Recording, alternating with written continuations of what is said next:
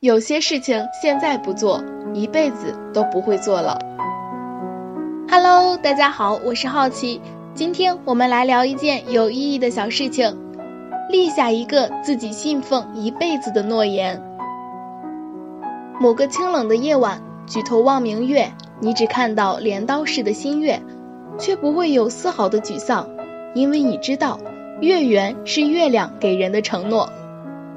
寒风凛冽的冬季，百草枯黄，万物凋零，你只看到满目萧索，白雪茫茫，但你不会觉得有多么失望，因为你知道积雪下萌动的春草是春天许给你的诺言。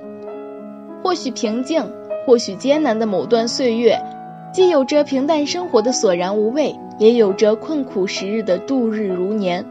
但是你可以让自己在不满与逆境中看到希望，只要你也同样为自己立下一个诺言，一个足以让自己信奉一辈子的诺言。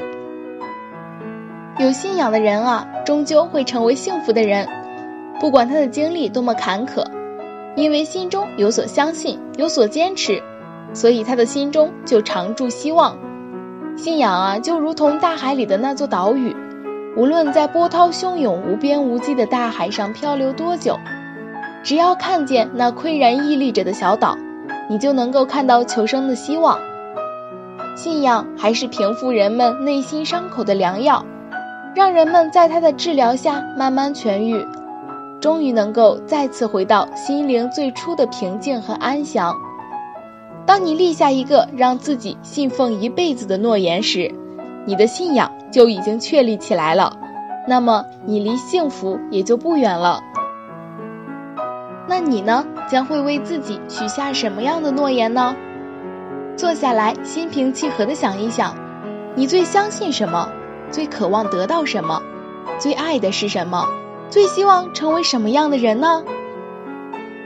有人啊，相信真爱，认为没有比自己的爱人更美妙的存在了，情到深处。早就无法自己，那就立下一个一辈子的诺言，关于爱情的海枯石烂，忠贞不二。像牛郎织女的故事那样，虽然有着牵云弄巧、飞星传恨、银汉迢迢暗渡的重重障碍，但是那份执着了生生世世的等待，在岁月的无情流逝面前，丝毫没有变色的痕迹。坚守着这样一份爱情的诺言，也许真的能够做到。两情若是久长时，又岂在朝朝暮暮？下一期将与大家继续聊聊这件小事情，拜拜。